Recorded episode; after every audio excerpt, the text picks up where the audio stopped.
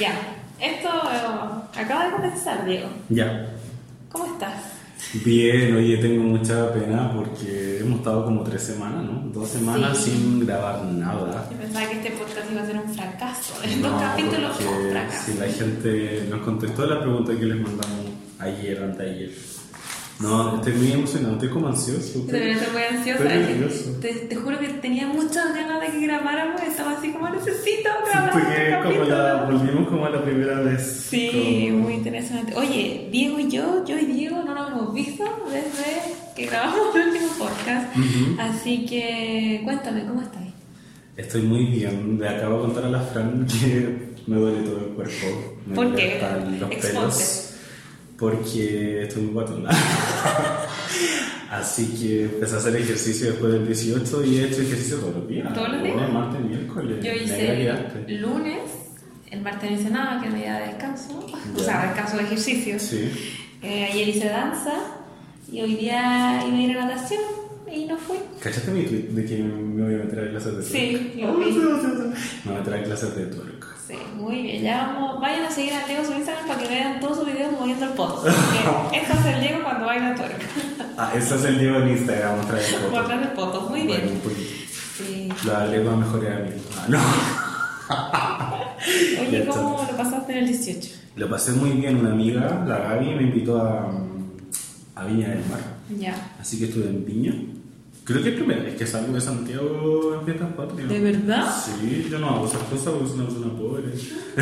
Entonces, sí, lo pasé muy bien. Comí harto, todo muy tranquilo, estoy en la playa, leí en la playa, muy cliché. Qué bacán. Sí, muy rico. Yo no leí nada. Sí, nada. no, no, yo no leí nada para la U, pero la- mis compañeros de la U subían historias estudiando Qué 18. paja. Yo tenía que entregar el primer capítulo de la tesis y bueno, lo hice Funados. funados. Ahí hablando del tema Hablando del del tema de hoy. Funa mi compañero. Ya, pues entonces nos metemos en el tema directamente. Sí. ¿o qué? Bueno, tú cuenta cómo tú lo pasaste tú. Ah, yo lo pasé muy bien. Salí de Santiago, me fui a las Concepciones, al Gran Concepción, que de grande. Oye, lamento mi, eh, mi gente de Concepción me está escuchando, pero yo tenía otra mirada de Concepción. Todo el mundo dice que la ciudad más grande de Chile, o sea, después de Santiago, la segunda ciudad más grande de Chile, cuatro calles. No. Cuatro cuadras. No, es más grande, sí. Pero. Funado. No, Funada funa- Concepción. Funada Concepción. No, no, es. Esperaba otra cosa. Siento que los alrededores son mucho más bonitos que la ciudad misma. Pero la, la Universidad de Concepción es preciosa. Oye, pero me acordé que en el mundo gay, como que las de Conce, los los gays de Conce, las de Conce son como las más odiadas. ¿Por qué? odiados. No sé, como que siempre han odiado a los gays de Conce. gente de Conce. Así que Conce. Conce no existe. Ah. No, bueno, pero sí lo bien, comí harto, tomé harto terremoto, me pegué una vuelta a Santiago de 12 horas cuando el viaje es de 6, así que terrible, llegué muerta. ¿Por cuánto dormiste? El sábado. Mm, por eso. Horrible, vomitando ahí, dolor de guata. ¿Vomitaste en la micro? O sea, en bus. Eh, venía en auto. Ah, en el auto. Ahí, no, ahí, no, cuando llegué a Santiago a la, a la madrugada. Ah, ya, pero menos mal que no fue en bus. horrible. Menos mal que no fue en bus. ¿Y qué hicieron en 12 horas? Nada, pues vivo en la rutina de Felipe Abello, en internet, la de Sergio Freire. Había que no aburrirse pronto, así que. Maravilloso. Sí, muy, muy bien. Comí caletas y yo también estoy haciendo ejercicio para bajar de peso. Ella, Aunque la Fran es regia, bueno, no importa. ella. bueno, empecemos. Sí, con- ¡Ay, qué feliz! Estoy muy feliz, estoy muy feliz por este capítulo. Tenemos una pauta ordinaria aquí en un.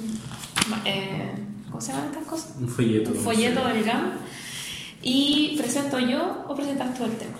Presenta, ya. Eh, en el tercer capítulo de Que Plancha, ay, qué plancha. Eh, vamos a hablar, o queremos hablar de la, de la discusión clásica de si es posible separar la obra del autor o de la autora. Chan, chan, chan. Y es un tema bastante polémico, como que creo que con la Fran tenemos. Yo pensé que teníamos, o sea, no sé, no sé qué tenemos. Ahora vamos a descubrir si tenemos, Tenemos- opiniones encontradas, parecidas o no. Eh, pero es un tema polémico. Y relacionado con eso, los millennials es como la cancelación. Claro, O sea, sí.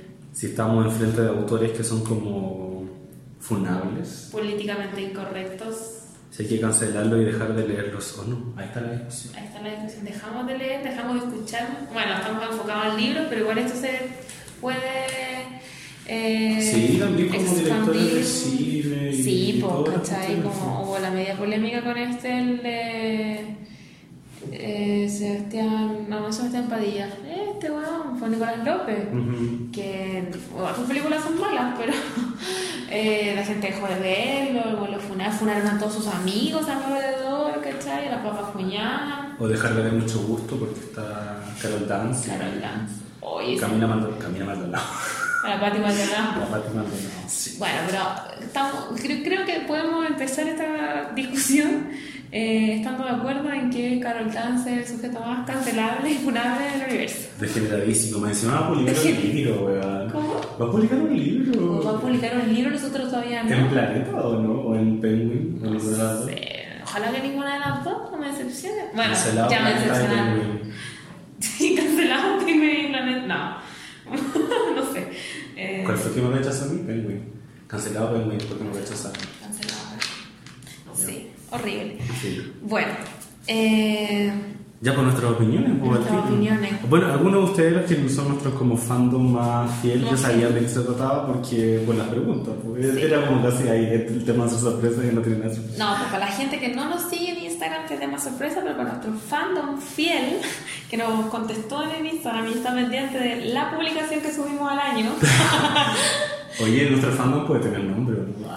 Sí, de- deberían que nos ama ponerse el nombre del fandom. La gente que no está la así. Bueno, yo, yo lo tengo contado, son cuatro. Son cuatro. Son todos nuestros amigos, pero ahí están.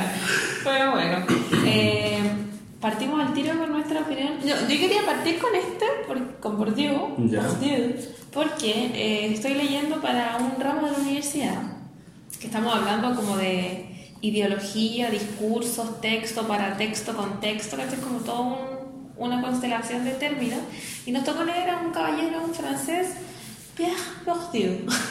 La cosa es que este señor, bueno, yo no- ese señor escribe como piensa porque yo no entendí ni una wea.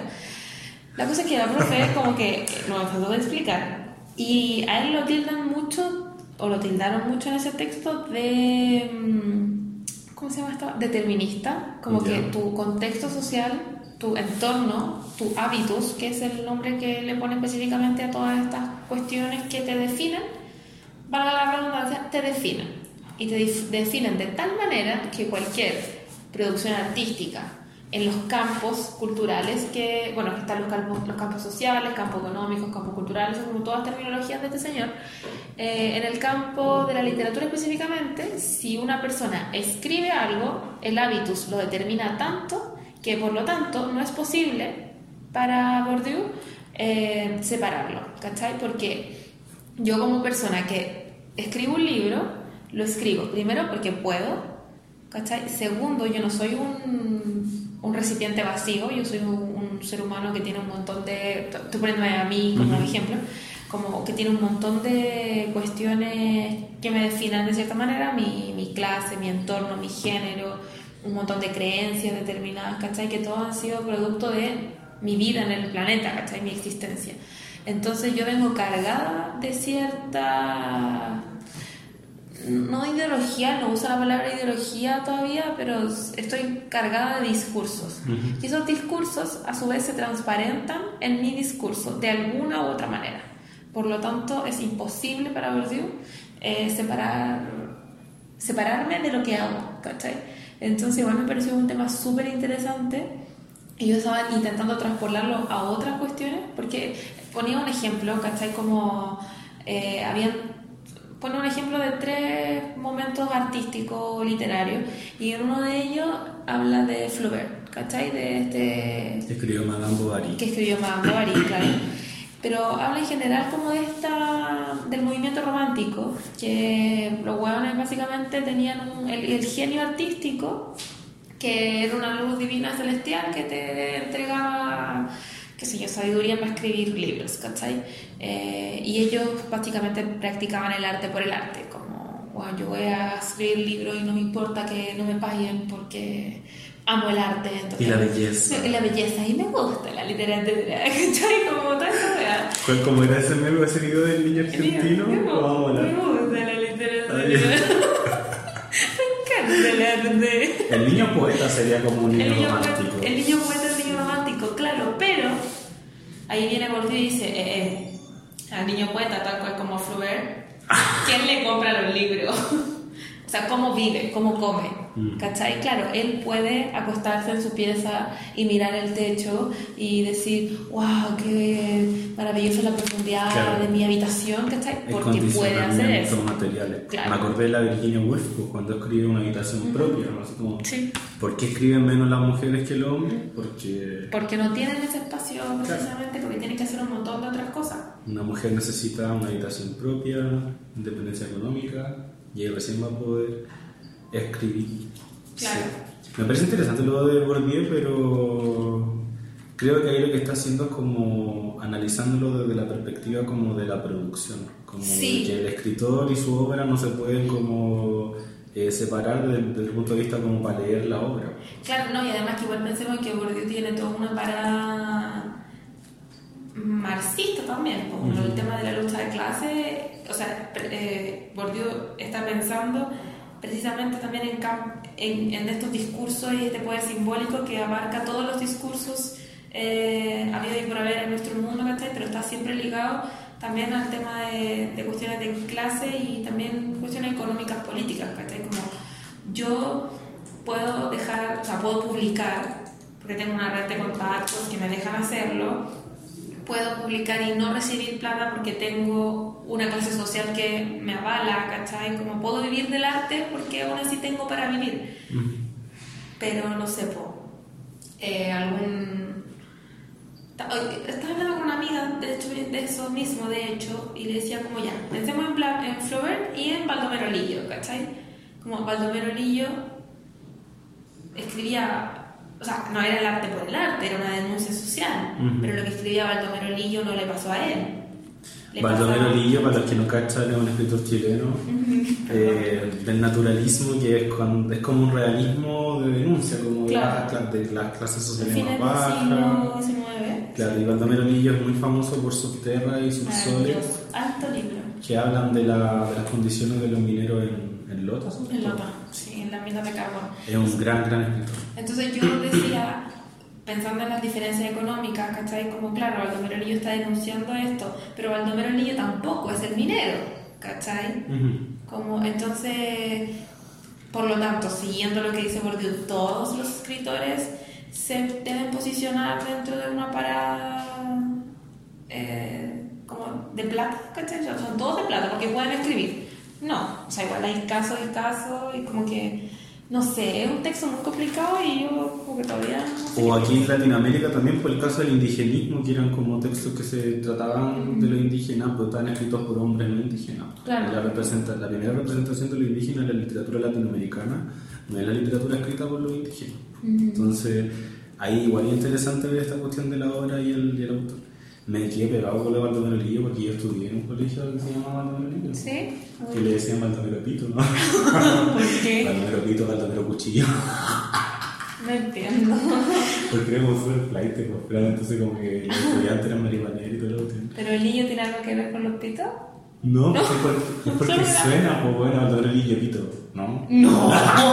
¿No rima? Baldomero Lillo, Baldomero Pito, Baldomero Cuchillo. El cuchillo termina en Doble. No, no, está mal. Bueno. no sabe nada de poesía Bueno, ni métrica. sí.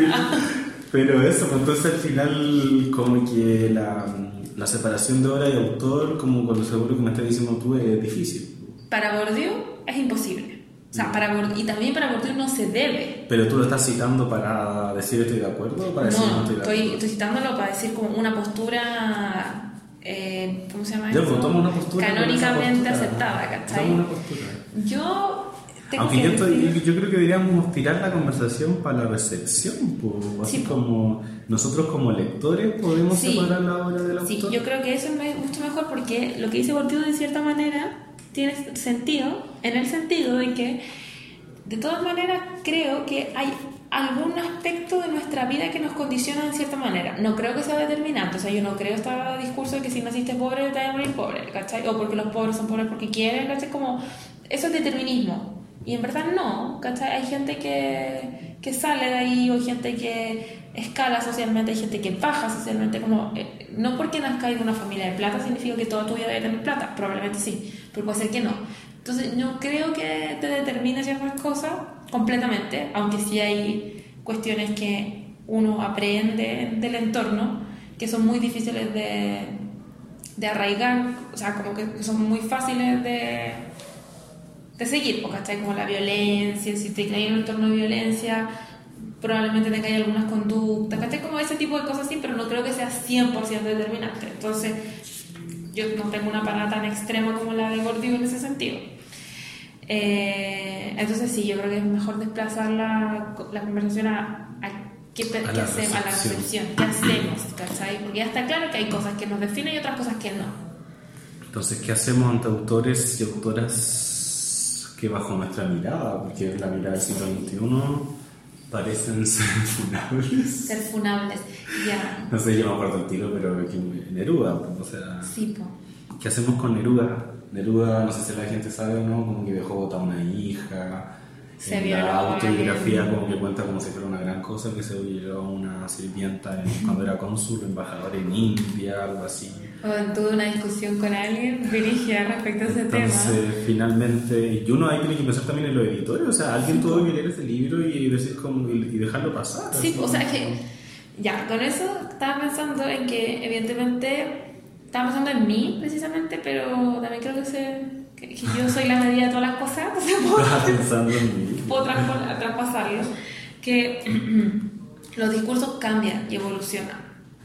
Entonces, evidentemente hay discursos que eran válidos en el siglo XIX, en el siglo XX y que ahora no. Y que el estatus de lo que es políticamente correcto cambia. Porque, por ejemplo, el aborto siempre ha sido malo, ante los ojos de la gente. Ahora, para nosotras, para la gente que está a favor de la causa, obviamente no, ¿cachai? Eh, pero siguen personas que, no, que juzgan, las personas que están a favor del aborto, bla, bla, bla, ¿cachai? Entonces, como que el status quo normalmente fue estar en contra, verdad no estar en contra, solo como no era tema, ¿cachai? Y ahora está como esa pugna. Pero, por ejemplo, con el tema de la paternidad, como dejar votar a los cabros chicos, es una práctica común Sí, pues Chile by the Watch. ¿Cachai? Y el status quo era como, era normal dejar votado a los cabros chicos. Y eso yo creo que aún no es un debate, por ejemplo, que haya eh, evolucionado, ¿cachai? Como que ahora no hay el mismo revuelo con respecto al tema del aborto y al tema de la paternidad irresponsable, ¿cachai? Entonces yo creo que en ese sentido que son como más o menos las mismas cosas, no son lo mismo, pero más o menos hay un discurso que sí ha evolucionado, que es el discurso del aborto, que de pasar de que nadie hablaba de eso, ahora ver una pugna eh, viva, ¿cachai? A una hueá que ha estado inmóvil durante años, ¿cachai? Y que sí, ahora hay dos hueones pelagatos que dicen, sí, vamos a ser padres responsables, pero siguen dejando votados cabros chicos, siguen dejando, no pagando las pensiones, ¿cachai? Como hay tipos de discursos que, que, tras, que, que evolucionan, que cambian y otros que no, ¿cachai? Obviamente que esta weá de cancelar y de funar tiene que ver con este cambio en los discursos. No digo cambios que sean malos, los cambios pasan. ¿cachai? No quiero valorarlos si son buenos o malos, porque igual depende como de, de lo que uno crea, pero obviamente que el estatus de lo que es políticamente correcto va cambiando. ¿Cachai? Entonces, eso. Entonces, a lo que iba. Terminé, no, no terminé la idea, ¿cierto? No, es que no sé para dónde iba. Bueno, a lo que iba es que eso, porque actualmente. ¿Hay que seguir leyendo Neruda, sí o no? Esa es como la pregunta. No era la pregunta a lo que yo iba, me refiero a que antes no se cancelaba y no se dejaba de seguir ciertas cosas porque no eran tema, porque era lo que pasaba. Pero ahora sí lo son. Ahora sí lo son, ¿cachai? Porque ese mismo estatus ha ido cambiando a lo largo del tiempo, entonces probablemente en 20 años más hayan otras cosas que sean funables para el discurso actual, ¿cachai? Entonces igual esta weá no es como, no creo que sea algo definitivo, ¿sí? Esto no se lee nunca más en la historia, porque claro, a nuestra sociedad ahora, actualmente, Santiago de Chile, que ni siquiera es Chile, ¿cachai? aunque sí Santiago es chica, no, pero me refiero a que el discurso metropolitano es específico. En otro lado la hueá es distinta. Aquí en Santiago, en septiembre de 2019, se ve de cierta forma ciertas cosas. ¿Cachai? Pero igual nos tenemos que hacer cargo de como nuestras contingencias, como que quiero ponerte la difícil, Fran. que- ¿Pero por qué? Porque esa es la idea. no has quiero que me nada, conteste te lo he algunas dicho yo. preguntas. No, yo quiero que me conteste algunas preguntas. Hay que seguir leyendo a Neruda, ¿o no? Si tú fueras profesora de lenguaje, ¿le daría lecturas de Neruda a tus estudiantes? Uy, yo me conozco y sé que no. Ya, entonces miren chiquillos, chiquillas que están escuchando, yo creo que eso es pésimo. Ay. Claramente hay que seguir mostrando a Neruda porque Neruda es el mejor poeta de este país. O sea, es maravilloso. No me dejaste Es terminar. maravilloso. Ah, No me dejaste terminar, me hiciste mansplaining. No, no. eh, Pero también pienso en que, claro, yo me conozco. Yo digo, bueno, yo desde la rabia voy a decir, no, no, no voy a dejar que lean mis, mis niños a, a Neruda. Pero bueno, tiene un Nobel, ¿cachai? ¿Cómo yo oculto esa? ¿Al, ¿El Nobel se lo regalaron? No, no se lo regalaron. Nadie le va a regalar un Nobel a un chileno. Primero que todo, ¿cachai? Como, pero es que oculto yo esa información como profesora. O, o también eh, en, en unas jornadas de la universidad hablamos como de estos libros malos, entre comillas. Y era como, los paso nomás, ¿cachai? Como, no, no, los, no los digo como para que el cabro chico, bueno, es tan malo el libro, o es tan malo lo que pasó con este libro, que voy a ocultarle la información a este pendejo. No, pues, no. En vez de mostrarle toda la weá y que el cabro chico elija lo que quiere, ¿cachai? Eso también era otra, otra, otra opción. O sea, como, por ejemplo, también pienso como si yo dijera, bueno, no voy a leer a ningún hombre nunca más en la vida, no podría leer nada, pues, ¿cachai? O si me pongo a estudiar literatura y no leo weas que creó el, patri- el patriarcado, no puedo leer literatura griega, no puedo leer nada, ¿cachai? Te perdiste toda la literatura. Me pierdo toda la literatura.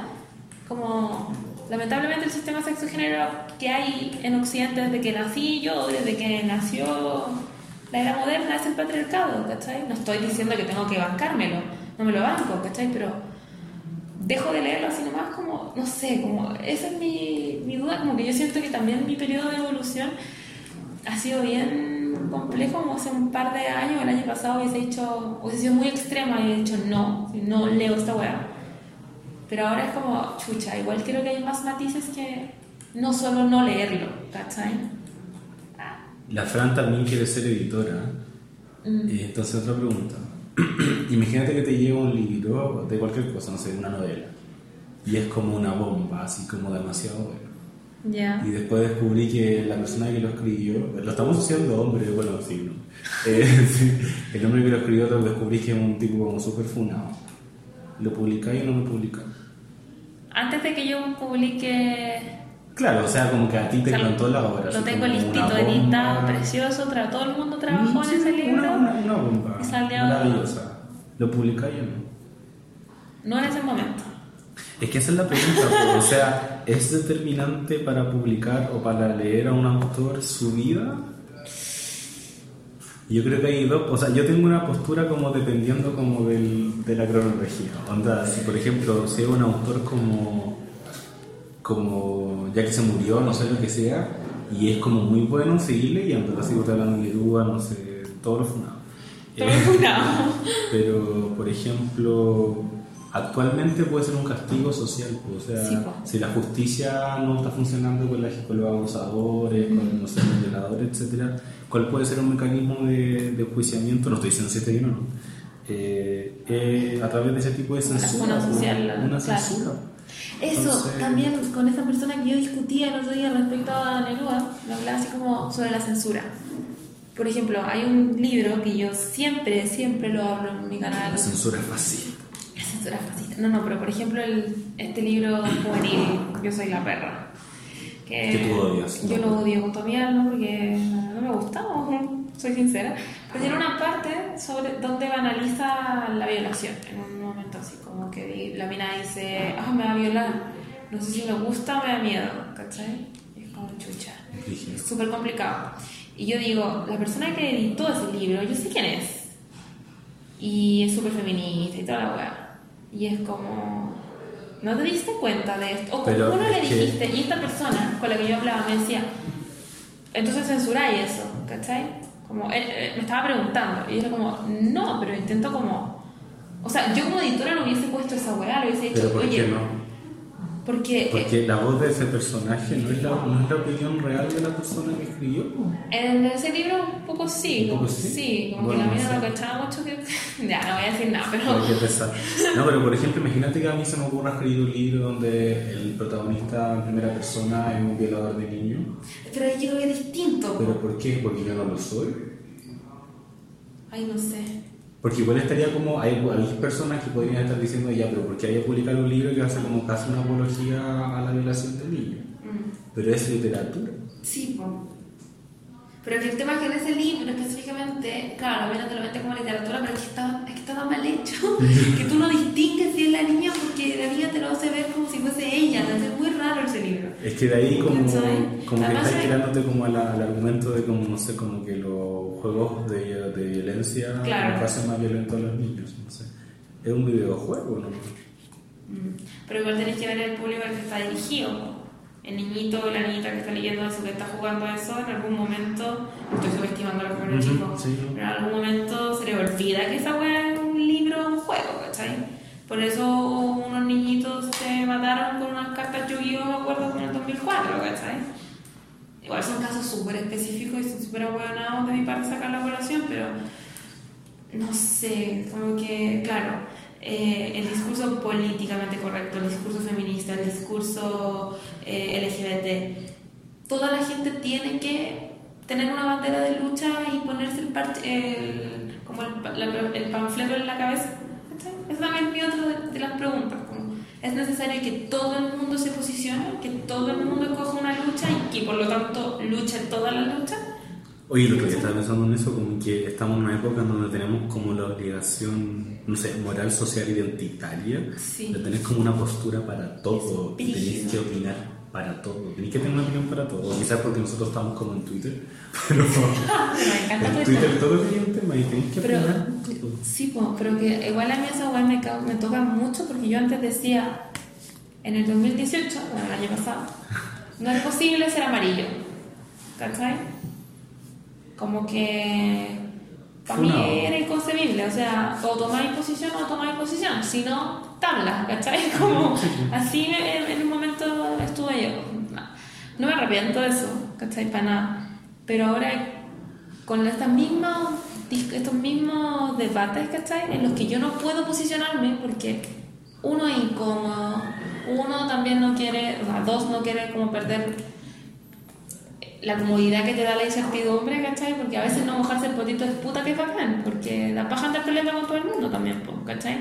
Y ahora mismo digo, puta, a veces yo no quiero posicionarme sobre ciertas weas, pues, ¿cachai? No quiero.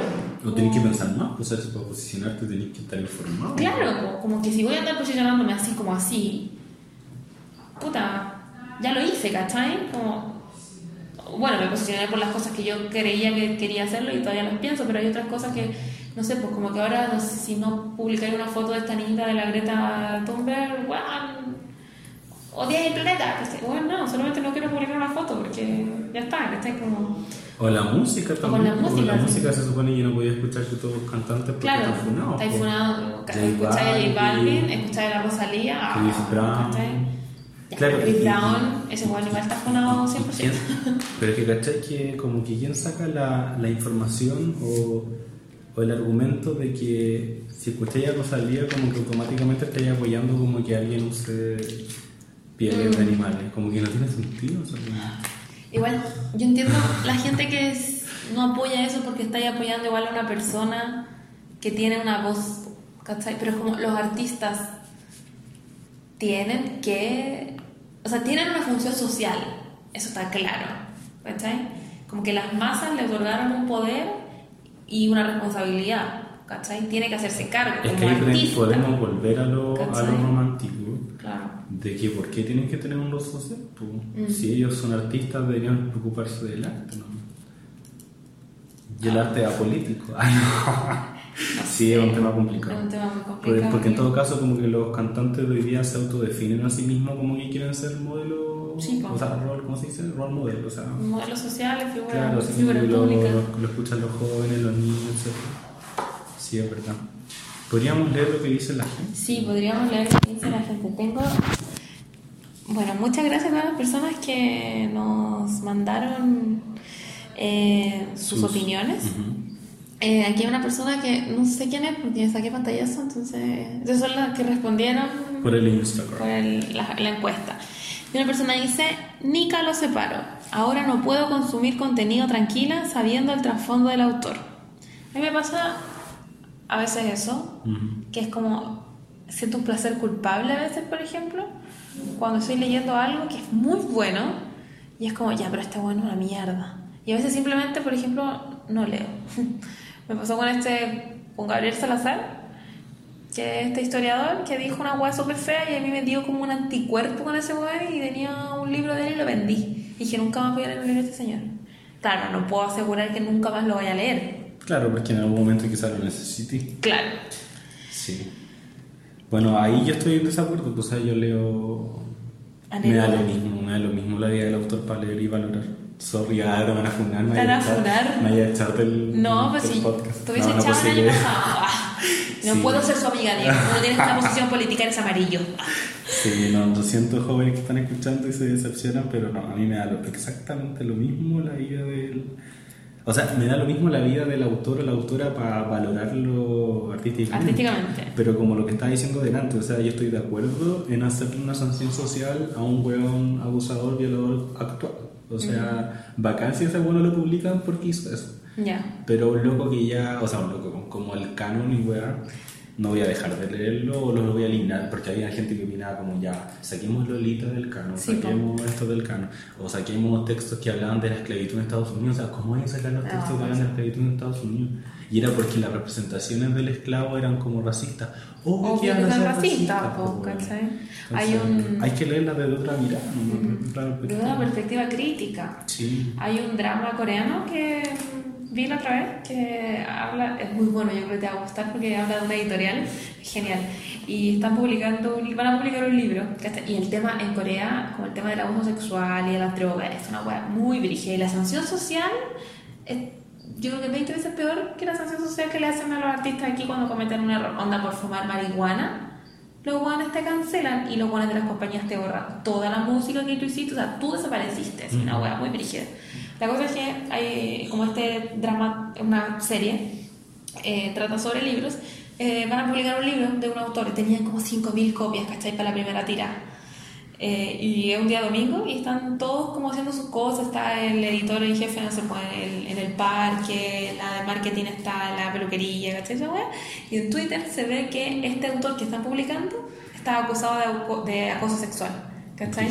Porque también es como muy común el acoso sexual como laboral en Corea.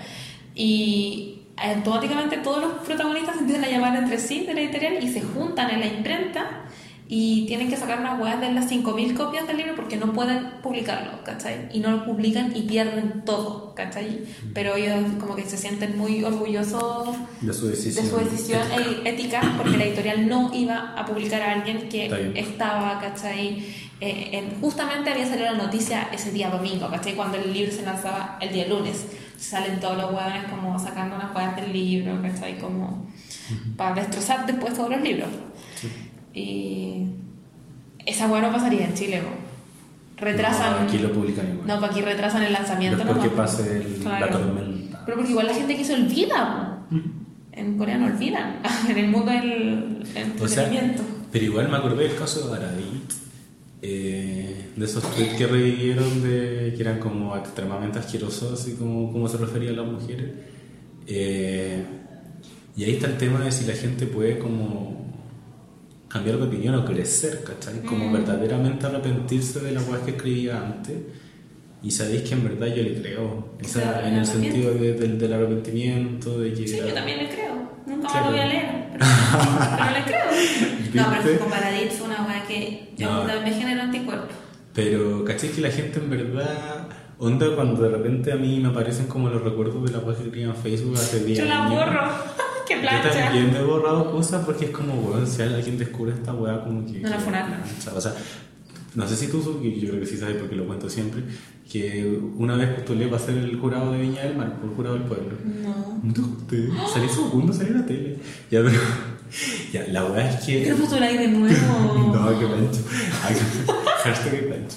Eh, ya, pues cuando empecé a postular esa cuestión, yo empecé a postular ese concurso que era por votación popular como en la mitad del concurso, ya llevaba caleta de tiempo. Ya. Y no sé cómo, ah, porque soy popular, como que empecé a subir caleta, pues y llegué al de, los de los segundos y empecé a ganar como, empecé, estaba a punto de pasar al primer lugar, que era como un periodista como friki de, de Twitter, no sé. Ya.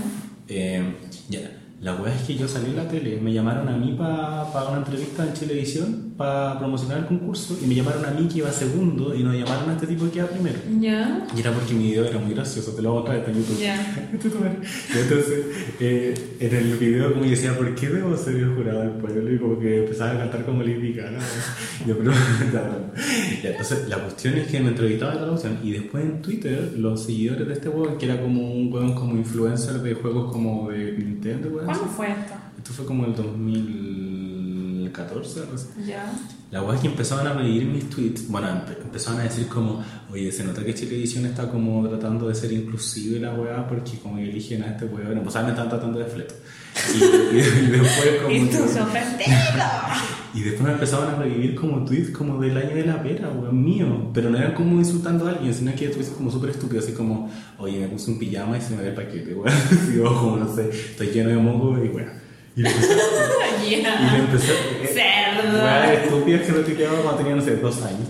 Y, y luego es que empezaron a retuitear eso, pues, caleta de gente que, que era como para hacerme bullying, ¿cachai? Entonces como que la idea de tratarte de Oye, ¿esta, consolarte- esta no será tu experiencia religiosa? Oye, sí, te puede ser cuando me fu- Te No, pues si no me no te funaron, pero te- me estaban haciendo... Sí, me están tratando de cancelar a través Estaban de esas cosas. Wow. Eh, fue dirigido porque finalmente ahí me di cuenta desde súper chico que La como que se asume que tú tienes que hacerte responsable de tu pasado, pero en verdad como que tú podías odiar a tu pasado. po. Sí. O sea, podías crecer. po, Yo odio a la Fran del pasado. Yo también, si yo era como niño poeta.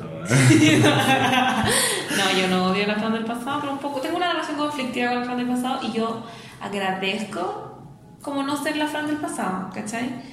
Y yo sé que hice muchas cosas y hice daño a mucha gente. No, no, no tanto, pero. Pero como, Sí, pues, obviamente que actualmente digo, oye, si le hice daño a alguien, si hice algo malo, sorry.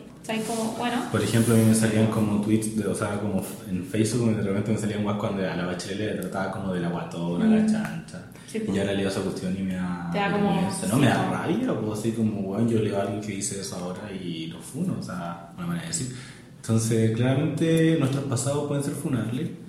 Y no me puedo hacer cargo de ese pasado. O sea, me puedo hacer cargo de ese pasado de decir sí era así, Sí, pero ahora ya no siento, lo soy. claro, no lo soy, como y tengo no- derecho a que la gente me crea. claro. ¿Viste? Sí, es complicado. Es No complicado. todo es blanco y negro. Pero es que uno. ¿Cómo es eso de tener tejado de vidrio? Sí. Bueno, no tiene tejado de vidrio, pero a veces a uno le gusta. No sé si cacháis el podcast de las amigas. Sí, sí, pero no, no, no sé de qué voy a hablar. Bueno, cuando dicen la weá del pony moral, Mm. A uno a veces le gusta subirse al pony moral. Sí, está A veces a uno le gusta decir, weón, yo soy mejor que tú. ¿Por qué? Porque avalo los discursos actuales. A todo el mundo le encanta. Pero claro, si lo vemos desde, desde otra perspectiva, que esta otra persona puede tener una opinión, la misma opinión, al contrario, ¿cachai? Como, ¿y está mal? O sea, evidentemente si esa opinión Y cada uno tiene su proceso, pues alguna gente se demora más. Sí, po, tampoco le podemos pedir a toda la gente que usan esa palabra. A mí ya no me gusta mucho esa palabra como evolucionen, ¿cachai? Porque es como, ya, bueno, tampoco son Pokémon, pero... Pero como lo que dijiste tú de Bourdieu, pues, o sea, como que cada uno tiene sus condiciones materiales Claro. y, y contexto, que y si tu contexto cambia, está ahí abierto a más discursos. pues, por ejemplo, hay gente que nunca, hay gente que cuando entra a la universidad cambia caleta porque antes no estaba como rodeado de esos discursos. Pues. Sí. Aquí las Fran está levantando la mano, Aquí. Sí, a mí la U fue un, una cuestión muy shock, bien importante, cultural también, pues. Y, y igual agradezco no haber pensado como pensaba antes de entrar U, ¿cachai? Muy bacán. Pero, porque básicamente no tenía opinión de nada, ¿cachai? Como esa es la wea. Yo antes era como, no, sí, ¿cachai? Me importaban otras cosas. Pero ahora además me importan las cosas que me importan, ¿cachai? Como... Pero sí, es un tema muy complicado. Bueno, Ya, voy a seguir otra. Otra persona dice, con el dolor de mi alma cancelo. Eh, bueno, dice pero, pero yo creo que es porque no se puede separar al artista de la obra. Mm. Con el dolor de mi alma, viste que la ¿Le gente duele? lo hace. Sí, no, no como que la gente no lo. no, bueno, no sé quién es, no estoy atacando personas aquí, pero cachai que la gente lo hace como porque una weá como de deber no tanto como porque quiera hacerlo. Ujú, un deber, sí. Porque con el dolor mediano, o sea, como que en verdad no quiere. No lo hagas. Ay. Bueno, yo sé quién es esta persona. Tú sabes quién es también. Belén Bestia. Te amamos, Ah, Belén. Belén. Puso, encuentro que la cancelación es un acto individual de paz con une misma. Ah, ya. Igual tiene que ver con esa weá así, pues como eh, pa- por sentirte bien, pero también tiene que ver con una weá de ego. Como, mis actos están condiciendo con mi pensamiento. Ah, ¿cachai? Paz interior. Y eso está bien, pues al final la Belén está diciendo que depende de la persona, ¿no? Sí. Porque hay personas que le importan algunas cosas y otras personas que le importan otras cosas y no a todos nos pueden importar lo mismo. Eh, otra persona dice, no se debería imponer ni tampoco restringir. Me encanta que ponga como un Como que, paréntesis. eh, como que está hablando weá. Me encanta. ¿Qué dice? Pero, pero, ¿qué dice? No se debería imponer ni tampoco restringir. Ah, lo, o sea, lo mismo que digo yo. O sea, como- Sí. ya. Weá de cada uno. Sí o no. O sea, depende de la gente. Otra persona dice, moralmente, en- bueno, nos metemos como en el tema moral, ¿veis? Moralmente encuentro apropiada la cancelación de un artista por sus actos, pero en la... Ay, no sé. Creo que era como, pero en la práctica era difícil, algo así. Es que no sé, no se podía, no, no sé, yo Ah, no que ya. siguieron escribiendo y no pude. Pero en la práctica es difícil. Sí, ¿Para quién? Para el, para el para personas, para que cancela, Ah. creo yo. Otra persona dice, creo que la gente cancela a artistas que no escuchan leer, pero eso no es de real cancelación. Es verdad, eso. En la praxis nunca ha podido llevarlo a cabo. No puedo cancelar las obras de Pablito Neruda. Ay, ¿quién es? No sé. Te amo. Y también amo Neruda. Claro, tienes razón, como... Pasó con hueá como de la Tomasa del Real, Ah, sí. cuando la cancelaron, y era como, bueno, pero nunca la escuché. Bueno, nunca sabía de la existencia de la Tomasa, yo no sabía que existía esa niña antes de que... Y como la voy a algo cancelar. así, yo te algo súper estúpido, porque en verdad a mí nunca me ha gustado la Tomasa al Real. Y como Tú la cachabas antes de su Sí. cancelación. Y como que puse cuando la cancelaron, como que bueno que la cancelaron, porque ahora como que puedo decir con a libertad que no me gusta, porque era como, ay, ¿cómo no te gusta? Ah, pero también hay una de esas esa weá, me pasa por ejemplo con Paloma Mami, que es como. ah, Yo no siento demasiado amor por Paloma Mami, o sea, no me gusta mucho, pero es como. Me cancelan porque no me gusta, ¿cachai? Es como muy raro, ah, ofendida, Cuenta tu pobrecita. experiencia religiosa, no me gusta Paloma Mami. No, pero también es como que si no, No como que si no eres, claro, si no eres popular dentro de las cosas populares, como si no apoyas el aborto, si no apoyas el feminismo, si no apoyas a Paloma Mami, te funan. Ya igual estoy comparando a Paloma Mami con feminismo y aborto, yo creo que son cosas distintas, pero me refiero que temas que son muy masivos, que toda la gente quiere, y si tú estás en contra, es como, ah, ¿cachai? Y claro, y ahí se traspasa también como al otro extremo de todos estos como discursos derechistas de, feminista, la dictadura gay, la dictadura de nosotros, ¿cachai? Y es como, ya, no, tampoco era tan así, ¿cachai? No, no se caso de la, de la pase. Tomasa al Real me hubiera servido mucho cuando estábamos hablando de eso, de si el artista tenía que comprometerse o no. Sí, po. po. porque la buena se supone que, le no que la funaron porque como que una mina le dijo, oye, como que en el público están como acosando a alguien. No, Sí, un- en, en un show de ella, un huevo le pegó a una, una pareja lesbiana. Claro, Y el- ella- que era en el público. Claro. Y, él- y le dijeron, oye, ¿podéis decir esto porque esto pasó en tu, en tu show? Y la mina le dijo como, ¿qué hueá venís conmigo? Si no, yo no soy Paco. Paco. Claro, como anda los Paco, una hueá así.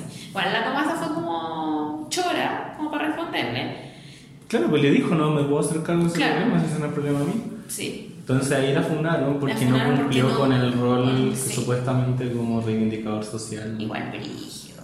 No, ha sido un tema Es un tema entretenido. brígido. Eh, una persona dice, igual tengo tejado de vidrio, pero igual he cancelado. La que me dolió, ah, ya sé quién es. La que me dolió fue la del Me llamo Sebastián. ¿Quién es? ¿Quién es? La Belén. No. Nuestro otro fan. Jotita. ¿Gato sireno? No, Ah, estoy segura que es ah. Jotita, sí, Ah, sí ya. me acuerdo, creo. A mí también, es que yo, nosotros lo conversamos con Jotita, un besito, eh, lo de Me llamo Sebastián. Fue verígido. Porque aquí igual yo creo que hay un, un matiz que podemos hacer con el tema de predicar, de predicar y no practicar. porque con llamo Sebastián fue una weá que él estaba muy a favor de todos los discursos de los otros, ¿cachai? Como yo apoyo a las mujeres, no a la violencia, ¿cachai? Sacó esa canción hermosa que es Hijos del Peligro, que, que trata como de, del peligro inminente que viven las personas que transitan fuera de la heteronorma, ¿cachai? Y el amigo de él le pegó la polola y él dio declaraciones públicas. Yo creo que él debería haberse quedado callado.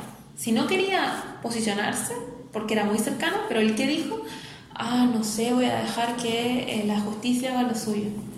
Cuando tú estabas tratando de hacer justicia desde la vereda del arte, ¿cachai? Desde un posicionamiento político y social específico, te pasó o le pasó a tu amigo y tú, ah, es que yo amo a mi amigo, sorry, la justicia, que haga lo de la ley, que haga lo que tenga que hacer. yo no sé, ¿cachai? Puso en duda, relativizó, relativizó y puso en duda el, el, discurso de la víctima, que en este caso sería la ex polola del weón, y se victimizó él también, ¿cachai? Y Sí, fue fea, esa Yo fue creo que se fea. la acabó porque estaba muy ansioso por decir algo, porque todo el mundo le está diciendo como había algo. Yo creo que en esos casos, si no podéis decir nada, si no podéis con, con, con disentir, no, ¿cómo se dice? Con decirte, si no puedes seguir la línea de lo que tú dices, es mejor callar. ¿Cierto? Silencio a veces. Igual lo hubieran atacado. Igual lo hubiesen atacado ya, pues, pero probablemente como en Chile, la weá estuviese calmado y te hubiesen seguido escuchando. Ahora no se tuviera vivir, no sé, a México, creo que está, no sé. Porque allí nadie lo vea. Allá sí. Fue, eso fue. Yo, yo todavía me duele el corazón. Está mi gatito. Bueno, aquí tengo otras dos que quería. ¿La queréis leer tú? Ya, este es de no sé quién, del Nico. Nico. Visita, Nico. Dice, si se manda un cagazo, dice algo que va en contra de mis ideales, hago un quiebre. Onda antes y después de todo lo que haya consumido de ese autor, antes de ese hecho, sigue vigente porque ya me encariñé. Ah. El componente emocional. Pero sí, después de esa cancelación, igual depende de qué tan graves sean sus cagazos, pero es la regla general. Por ejemplo, con Michael Jackson me pasó que como estaba muerto no lo podía cancelar. ¿Viste? Era como ¿Sabes? Como la muerte siguiente Pero al final hice como un cancel inconsciente ah, y de repente cuando salen algunas de sus canciones lo paso. Ay, yo no puedo. No, no escuchar a Michael Jackson, te lo juro. Es que. No sé. una- Ah, acá hay otra persona que escribió mucho. Sí. Dice que no le alcanzó la cajita. Eh, dice que no separa la obra del autor. Dice, tengo como una mini conciencia muy presente cada vez que consumo contenido de alguien, si sé lo que ha hecho. Eh, tipo, no puedo leer y apreciar la obra de Neruda sin pensar en el papá como lo yo que fue, que era un violador. Sí.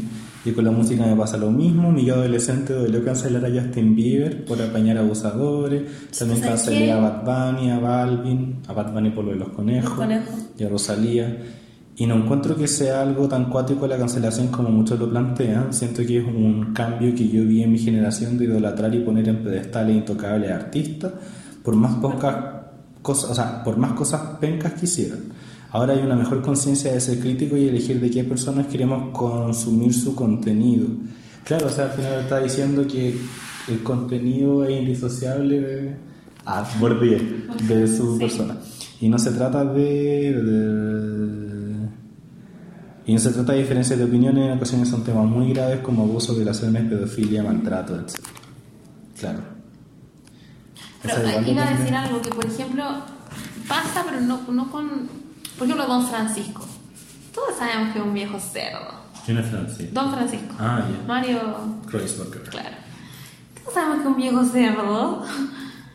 Pero ahí está. ¿Cachai? Como que a ciertas figuras se lo permiten. Todos sabemos que Carol Dance es un buen cerdo. Y le permitimos estar todavía ahí. ¿Cachai? Claro, hay funitas por Twitter. No digo que no funcionen. Ni que no las haga. Nunca he hecho una funa por internet. Pero hay como ciertas figuras que se les perdonan más cosas que a otras. ¿Cachai? Y yo también creo ahí que el tema del género también es decidor. No me voy a meter más allá con eso, pero también creo que el tema género es un, un componente importante.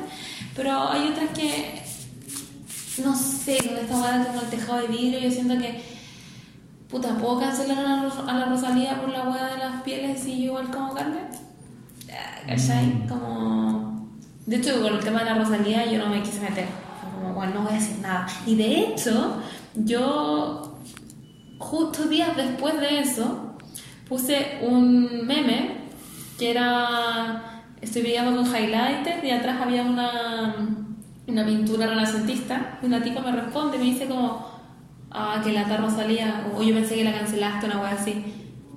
Era como, y ahí nos pusimos, no a discutir, pero sí hablamos sobre el tema de la carne y le dije, yo no puedo cancelar por esto porque sé que son cosas distintas, no sé qué tan distintas, bueno, la industria de la carne y la industria de la moda con animales es igual de cruel, ¿cachai? Y yo lo sé sigo comiendo carne. Eh, porque es más cómodo, ¿cachai? Porque costumbre, bueno, yo sé que está mal, pero igual lo hago. Eh, y esta persona tampoco era vegetariana, ¿cachai? Pero sí consumía carne una vez a la semana, ¿cachai? Bueno, nos matan igual, mm. ¿cachai? ¿Con qué cara igual me decís esta weá? Como que en ese momento pensé yo eso, como, ¿qué me tú para decirme eso? Ah, pero es que como una hamburguesita en la semana. Yo me como tres, ¿cachai? Como ya, de verdad, eh, la vaca se va a morir igual, la, la, la mataron igual, ¿cachai? Como, no, no, no sé, siento que fue un poco por eso yo a veces no me atrevo a decir weá con respecto a la cancelación o cierto artista, porque yo no, no, no, no soy como. No sé, no sé como el, modelo máximo a seguir, ¿cachai? Como entonces, ¿con qué cara voy a criticar a esta otra persona? Mm. ¿Con qué cara voy a criticar a la otra persona que no canceló o que sí canceló? ¿cachai? Como, siento que igual es como que. A veces uno con este tema del internet y las redes sociales que puede decir todo, cualquier cosa con todo el derecho del mundo. Y a veces, sí, o sea, tenemos derecho a hablar, obvio, afortunadamente, pero igual a veces no podemos decir todo. No, pues, no tenemos por qué tampoco. Y la otra persona tampoco a veces quisiera escucharlo. Entonces... Es difícil, es difícil. Aparte que eso es lo que estaba diciendo, pues como el último punto que teníamos acá era como todos en algún punto de nuestras vidas fuimos o podemos ser funables. Qué horrible, ojalá nunca, ojalá nunca me funen, por favor, por favor. Si que Dios existe, por favor, no dejen que me funen. Aparte que ahora estamos cancelando tantas cosas por cualquier weá, entonces en verdad no, a mí no me gusta lo de la cancelación. ¿No te gusta? No me gusta para nada, para nada, para nada. Siento que es muy irresponsable, o sea, a mí me da pavor. Imagínate que una persona X le dé la weá conmigo y como que suba una foto y diga que yo la acosé o la acosé eh, y sea mentira, no estoy, o sea, igual peligroso lo que estoy diciendo, estoy diciendo, o sea, la mayoría de las veces es verdad y claramente la posición ética de uno es como creer la víctima bajo toda la perspectiva. Pero imagínate, ¿qué voy a hacer? ¿Me destruyen la vida en un segundo? Pasó eso, me acuerdo, en, la Católica el año pasado, con las elecciones como de centro de alumnos de la Católica el, año pasado, como que el buen que iba ganando le, le publicaron una, una anónima el día anterior de las votaciones y que era una wea anónima donde una mina anónima decía que la había eh, violado o algo así. Y el weón hasta el último momento dijo, yo no lo hice, esto es mentira. Pero al final el weón perdió, pero el weón no renunció ni nada porque dijo, esto, esto es mentira. Y eso era fue fake, fue yo me acuerdo eso Porque al, final había sido un weón. Otro weón que lo hizo de, de su misma campaña y estaba enojado con él. pero el weón le destruyeron la vida y, y, la, y la polola le creyó. Por lo menos la polola le creyó y siguió con él. Pero imagínate la pobre polola, bueno, yo me imagino la niñas de la polola diciéndole, weón, como si con este weón, así. Uy, eso pasó a Entonces, como que es brígida que la, o sea, a mí me da mucha pena que las mujeres abusadas y violadas, como que la justicia sea tan de mierda y el sistema sea tan de mierda y que su única arma sea como esa. Pero a mí yo no las comparto, ¿cachai? Porque en típicas weas que se hacen muy virales, que se comparten como fotos, que claramente son verdad de cuando alguien abusa, golpea, etcétera. Pero yo no me siento cómodo compartiendo esa weá. Mm. Como que, porque es como, weón, esta weá es como. Es una weá virtual de una funa. Es como, o sea, para mí, eh, compartir una funa online es lo mismo que cuando agarran como a un lanza en la calle y lo amarran como un poste y le empiezan a pegar o a pelotar. Eh, sabiendo que esa persona en volada roba todos los días celulares y a las viejitas les roba la plata las pensiones, pero yo no estoy a favor de que ese güey le peguen en la calle y la weá, porque entonces como eh, eso es como quién soy yo como para impartir justicia. Mm. Entonces, pero es la única manera que hay, pues si al final es toda la impotencia de que la justicia real no hace nada. Estaba pensando que esta podría ser mi experiencia religiosa, en el sentido de que fue brígido, fue un momento que yo tuve que enfrentar. Pero yo no me arrepiento de lo que hice, la verdad. Fue este año en un taller de la universidad. Teníamos que trabajar en un proyecto cultural. Y mm, nos faltaba una persona, ¿cachai? Y había un tipo que estaba solo. Y la profe dijo, ah, aquí. Y yo sabía que ese weón estaba funado en la U. Y en la U super el tema de la, can- de la funa y la cancelación. Pues ponen fotos en los baños, ¿cachai? Como en internet, en todos lados. Es- muy, muy cuático, lo que todo el mundo se entera, ¿cachai? Bueno, mis amigas no estaban enteradas de la cara de esta persona, pero yo sabía quién era. Ellas sí conocían su nombre. Y nosotras, nuestro proyecto cultural era un proyecto feminista, ¿cachai? Y el yo creo que ese weón, o le ardió el hoyo cuando cachó que nuestro proyecto era feminista. Y yo como que me intenté hacer la weona, te lo juro, pero estaba tiritando. Así como... Porque yo sabía que ese weón había hecho cosas tipo como seguir a la mina, ¿cachai? Y yo sabía que era verdad, porque conocía a una persona que lo conocía, que, que sí había No, dicho, bueno. bueno, esto, esto es verdad. De hecho, el weón se había ido, este año había vuelto y toda la mierda. Eh, y pasó un poco la clase y yo estaba muy mal y las niñas me decían como, Fran, ¿qué te pasa? Yo es que, decía, no, me siento mal, no puedo, ¿cachai? Y ahí yo me paré y fui a hablar con la profe. Le dije, profe, tengo un problema, como este niño tuvo sumario, o sea, estaba funado y hizo un montón de cosas que yo sé que son verdad y yo no puedo trabajar con él porque me siento muy incómoda porque yo creo que es un peligro, ¿cachai? Como obsesivo, ¿cachai? No, no puedo. Y la profe me dijo, mira, como si nada, yo voy a tratar de solucionar este problema después de la siguiente clase. Me dijo, te pido por favor que actúa normal como lo que quiera en clase para que no armemos como un show delante de todo el curso. Dije, obvio, está claro, yo no, tampoco iba a decirlo en voz alta para que todo el curso se enterara ni nada. Y él se sintió un poco incómodo, él, sabía, él percibía la, la wea y en una...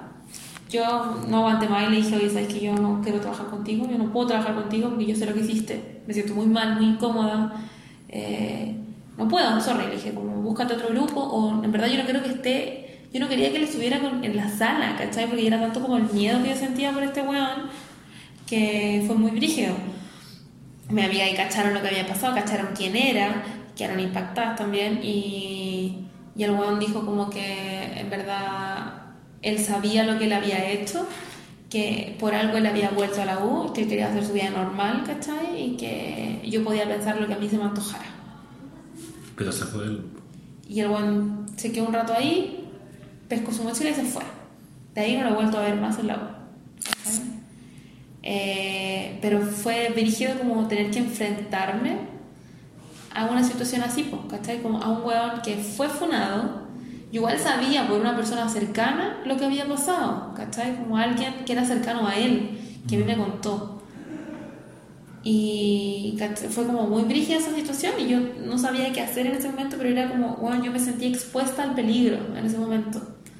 Yo no sé si el weón, no creo que weón sea, o sea, no sé, no sé qué voy a decir en ese momento, pero Es que es lo mismo lo que sea o lo que no sea, pero era lo que tú sentías. yo me sentía, yo tirité, tirité al lado de él, ¿cachai? No podía, y era como, bueno, yo no puedo exponerme a él porque él hace seis meses persiguió a una niña y se quedó fuera de su casa mucho rato esperándola porque la buena, o sea, como, bueno, que se iba a matar si no la pescaba, no sé, era una weá muy, muy rara, esa weá, y era como, bueno, sorry, pero yo no quiero compartir mi espacio contigo, sorry, tampoco quiero que mis amigas lo hagan y que ni una mujer como, hasta que no se trate, no sé, como, rígido, fue horrible.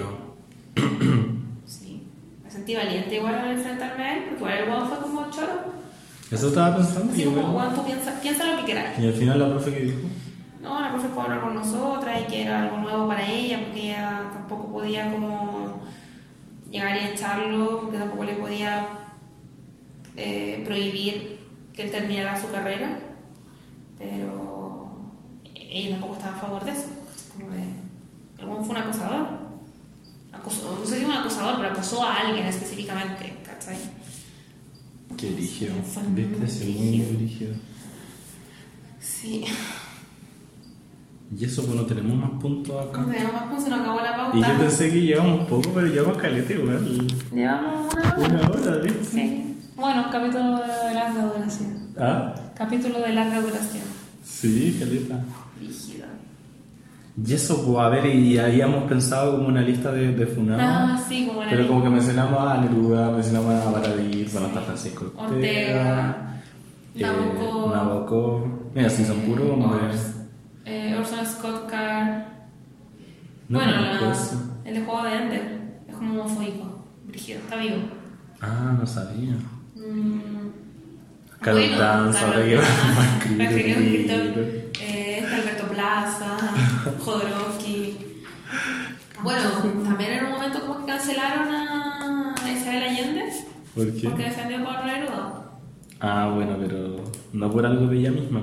O la JK Rowling, weón, que habían dicho que la, la, la buena había como dado like a un tweet como transfóbico. Sí, bueno, pero J.K. Rowling ahora la están funando, no, funando, pero es como que ahora nadie la quiere mucho porque está un poco loca subiéndose al pony moral de todo. Como, hagamos personajes gays, ¡Wii! hagamos personajes de todo, ¡Wii! Como se sube a todo, bueno, al sí. cargo de todo, está ahí arriba. Y está transformando, no, aquí con J.K. Rowling yo creo que da un capítulo entero de, de la locura de J.K. Rowling. que está No, sí, haciendo. JK Rowling yo no le creo nada. Yo no le creo nada tampoco. O la weá de Chris Brown con la Rihanna, porque yo me acuerdo que la Rihanna sacó una canción con Chris Brown después del episodio de, de la agresión, que está en el disco, ahí se me olvidó, Unapologetic parece, que se Ya. llama Nobody Business, como no es asunto de nadie. Y una canción de Rihanna con Chris Brown, estoy casi seguro, lo voy a tratar de confirmar, y creo que fue después del episodio. Entonces yo decía, que esto se lo dije a un Aunque Brown le comenta foto a Rihanna. eso le comentaba yo el otro día a un compañero de la U, así como el hecho, si es, si es cierto, si es que fue después, si la Rihanna sacó una canción con Chris Brown después del episodio y si el weón le sigue escribiendo weá en Instagram a Rihanna es porque Rihanna no lo lo po. O sea, entre comillas podemos pensar que Rihanna como que superó el evento, ¿no? Si es que saca una canción con él y como que deja que le escriba weá en Instagram. Entonces yo estaba pensando, eh, si Rihanna lo superó, entre comillas, estoy haciendo muchas comillas aquí en persona, eh, si Rihanna lo superó, ¿por qué, por qué nosotros tenemos que seguir pegados? Claro.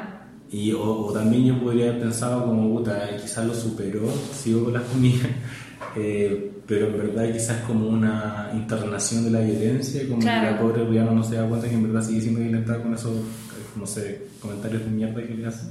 Sí. Eh, pero eso sería también como tener una mirada como súper... Te está subestimando un de poquito poca fe a Rihanna, Rihanna, así como hay pobrecita que... Como ella no entiende, claro, pobrecita, ella es súper tonta, entonces no entiende qué está haciendo. Hay que, claro. Claro, probablemente la mina entienda. O sea, se ría más, tenés que ser inteligente. No, Queen, o sea, Rihanna lo es todo. Entonces, como que eso, o sea, imagínate si voy a, voy a buscarlo para lo, después lo voy a publicar en qué planeta. Si la canción es posterior, es como. Ya, pues lo supero, no sé. Claro, pero ¿qué hacemos nosotros? Claro. Yo tengo una lista para trotar y hay una canción de Kirk Brown que todavía no la saco y cada vez que me sale, me acuerdo de. Oh, la gente me fundaría ese Hay una canción de Justin Bieber. Turn Up the Music. Ay, Está esa canción es buena. muy de ejercicio. Hay una canción muy bonita y es de Justin Bieber con Chris Brown, Next to You. se Ah, no, no la cacho. A mí me gustaba mucho esa canción, pero en verdad como que a mí ya no, no me dio pena cancelar a Justin Bieber, porque en verdad no saco wea. Como que mi lema para Justin Bieber es lo bonito no te quita lo bueno y el bueno es abuenado en todos los sentidos. Ay, ni siquiera lo encuentro En bonito. todos los sentidos, ¿cachai? Como entonces, bueno, de verdad que no me molestó funarlo. O sea, no, no lo funé porque lo voy a funar, pero en verdad yo no pienso consumir más música porque ya no me pareció atractiva. Eh, ¿Y qué música además? Si el bueno lleva inactivo, bueno, saca algunas colaboraciones de mierda, pero aparte era una etapa igual. ¿Quién va a escuchar Justin Bieber después de los 15 años? no, no, estoy siendo pesado, pero... Ahí sigo escuchando algunas canciones. Sorry, pero... También. No sé si te acuerdas, pero estaba No tiene más, no tiene más. Después de My World 2.0 no tiene más. Ay, No, hay una canción tiene más, que, que, que tiene. Ah, la tengo en mi pata. No, no, no sé. ¿Con el China? No, es una que sale bailando. Uy, se me fue. ¿Pero es nueva? No. Ya pico. O sea, sorry. Eh, muy, Ay, muy buena. muy buena. Ya. Y eso, pues estamos listos, ¿no? Sí, pues. Oye, estoy muy contento de haber vuelto a grabar. Yo también tenía muchas ganas de grabar. Ya, ojalá nos deje más comentarios, quizás ahora más gente se motiva a hablar. Sí. Quizás nos fueran a nosotros porque estamos opinando, no fuimos tan categóricos quizás.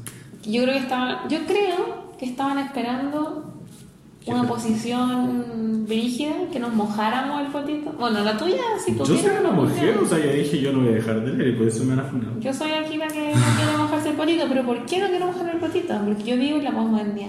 No tengo que elegir ni lo uno ni lo otro. La líquida, Yo soy la líquida, sí, la líquida me llaman. la que fluye. Yo fluyo, yo un día cancelo, otro día no, un día sí, un día no. Pero bueno, eso, yo de verdad que lo único que yo quiero es que por favor a Stephen King no le pille nada nunca en la vida, porque yo te juro que no podría dejar de, leer a Stephen King. No podría. ¿Viste como que dijo una de las que chiquillas? lo como amo, que la gente claro. fue una de las gente que no le O gusta. sea, pero él ha hecho cosas muy bacanes. Como él es muy, una, una muy buena persona, muy buen abuelito. Entonces yo me moriría, yo preferiría morir antes de saber que él tiene cuestiones. Bueno, yo sé que estuvo Buena metido en la droga y todas esas cosas, Sí, pero. sí. Yo sé que las drogas son malas, pero. Porque hay funeral a alguien porque era drogadicto. da lo mismo. Va contra mis principios. Ya, pero. Pero bueno, eso, pues. Así que despedimos. esperamos más opiniones de ustedes en el Instagram. Sí. Inviten a la gente que nos siga Sí. para celebrar los 100 seguidores. Yay. Y eso. Y eso, pues nos vemos pronto. eh, Nos Cuídense. escuchamos pronto en otro capítulo. Sí, prometemos que no vamos a tener un yato tan grande. No, no, no, no, no. Me gusta esa palabra, yato. Y ya está. Y eso. Y esto. Besitos, kawaii.